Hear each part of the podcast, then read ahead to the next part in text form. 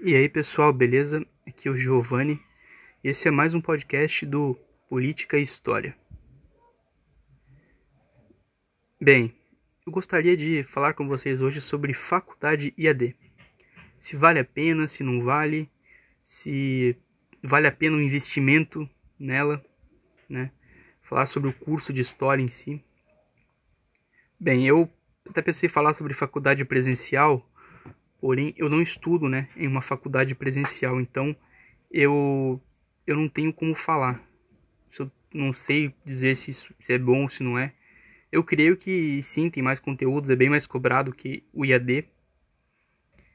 Porém, é um valor mais alto, são mais, é mais tempo dedicado, né? então um curso mais caro que todo mundo tem no bolso para investir, né? Porque para mim é investimento, não é um gasto. Mas é complicado, viu? Complicado porque depende muito da situação da pessoa. Se a pessoa tem certeza que ela quer dar aula e ela quer fazer uma faculdade AD, porém ela tá meio insegura, não sabe se vai dar certo, faça. Eu sugiro que a pessoa, quando ela tá assim com uma dúvida, é, que ela quer ser professor ou não, se ela quer fazer outra profissão, porém ela tem um pezinho assim na licenciatura, faça também, porque o investimento ele é baixo uma faculdade de História, IAD, não é muito cara, né? Eu faço na Uninter, então a mensalidade é em torno de 222 reais. São três anos de curso, então um curso curto e também é um curso barato, relativamente barato comparado com outros, né? Então eu acho sim que vale a pena o investimento. E justamente para pessoas que não sabem ainda se querem dar aula, se não querem, querem apenas experimentar alguma coisa. Eu acho que vale a pena sim é o desafio. Nunca é, é pouco. O conhecimento nunca é um desperdício. Ainda mais quando você pode ganhar dinheiro com isso, né? Você pode trabalhar com isso dando aula, ou futuramente, se essa pessoa quiser ser um bacharel, ela pode trabalhar na área de pesquisa. Então, depende muito do que a pessoa quer. Mas nesses dois casos, que a pessoa quer dar aula, tem convicção, eu acho que vale a pena sim ela iniciar uma faculdade IAD. Né? Se a pessoa, e, e se a pessoa não sabe ainda, também acho que vale a pena. Os prós, né, eu creio que também, como já falei para vocês anteriormente, é a mensalidade que cabe no bolso, é, o tempo, que é um tempo curto, e também você não tem tanta dedicação como você ia na presencial. Pelo menos na faculdade que eu faço, é, você tem um regime assim muito próprio de, de atividade, de aulas. Você vai ter que estudar, óbvio, né? Isso é fato.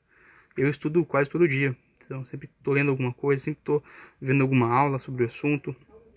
Ainda mais quando é história mesmo, né? História antiga, medieval, contemporânea. Eu procuro me focar no assunto, né? Quando é matérias mais pedagógicas, eu vejo mais os conteúdos da faculdade.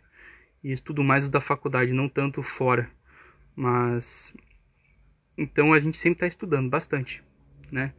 Acho que é, o, só que o, por esse lado o ruim da faculdade, pelo menos a que eu faço à distância, é que os conteúdos eles são muito sistemáticos. Então você já sabe mais ou menos como é que são as atividades, são, por exemplo, são duas após, uma pro, é uma prova, é um outro trabalho que eu estudo de caso, onde tem outro que é um portfólio, mas você sabe porque a forma de avaliação da Uninter ela é bem sistemática. Então, é uma forma de avaliação que tu já conhece. Você já conhece como que eles vão avaliar. Isso pode ser bom que você já fica meio inteirado. Aí o ruim pode ser meio enjoativo. Você acha que ter, ter, teria que ter mais desafios. Eu acho que deveria ter mais desafios o curso. Talvez o grande desafio seja, seja o TCC, né? Que é o artigo. Que é o... Acho que é a parte mais gostosa de fazer, né? É difícil tem que ter uma linguagem acadêmica, você vai estar tá revisando, revisando, mas é um trabalho gostoso de fazer, se tu gosta do conteúdo que você apresentou. Mas bem, é, voltando para o assunto, é, reitero mais uma vez que vale a pena para quem quer ser professor e para quem tem dúvida. Agora, se alguém não quer ser professor e quer.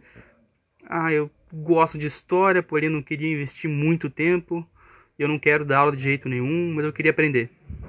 Aí eu acho que é interessante a pessoa gastar em livros. Seria um, um estudo também bem interessante. Estudo que a pessoa ganharia, né? Ou fazer bacharel. Porque bacharel é para pesquisa, né? Então, geralmente, para quem não quer dar aula, quem quer atuar em outras áreas.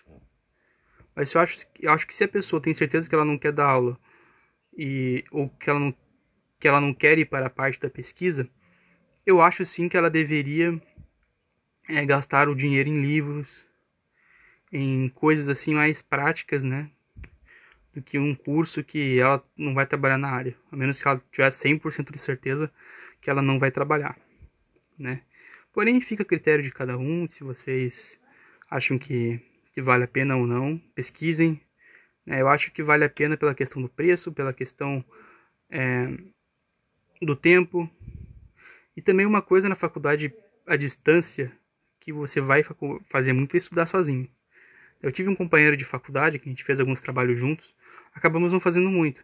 Mas o curso você faz tanta coisa sozinho que você nem, nem quer às vezes fazer em dupla, porque ele é um curso bem bem fechado, né? Você tem que fazer a maioria das coisas você faz sozinho.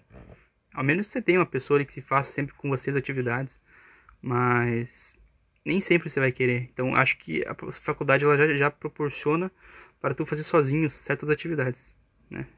Então você vai se acostumar a fazer coisas sozinho.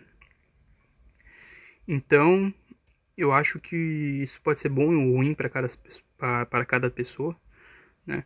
Também para quem for fazer a distância, a pessoa tem que, tem que investir em livros, então ela tem que comprar muitos livros, assim, ou pegar emprestados para entender mais do assunto. E sempre estar tá se informando, sempre estar tá lendo, Acho que isso é bom antes do curso ou depois do curso também, né? A pessoa nunca pode desanimar. O estudo sempre agrega algo. Ainda mais para isso, né? Estudo sempre é algo bom, algo que, que vai animar as pessoas, que vai fazer que ela cresça cada vez mais. Então, antes do durante o curso ou depois do curso, ela vai ter que estudar de qualquer maneira. Porque a gente não vai chegar na, aula, na sala de aula sabendo tudo, né? Então, mas a pessoa sim vai investir em livros. Isso posso garantir para vocês. Se vocês querem fazer um curso bom, aprendendo bastante, vocês vão, vão, investir, em, vão investir em livros. Né? A Uninter, assim, ela fornece para mim, falar em livros, né? Ela fornece também livros.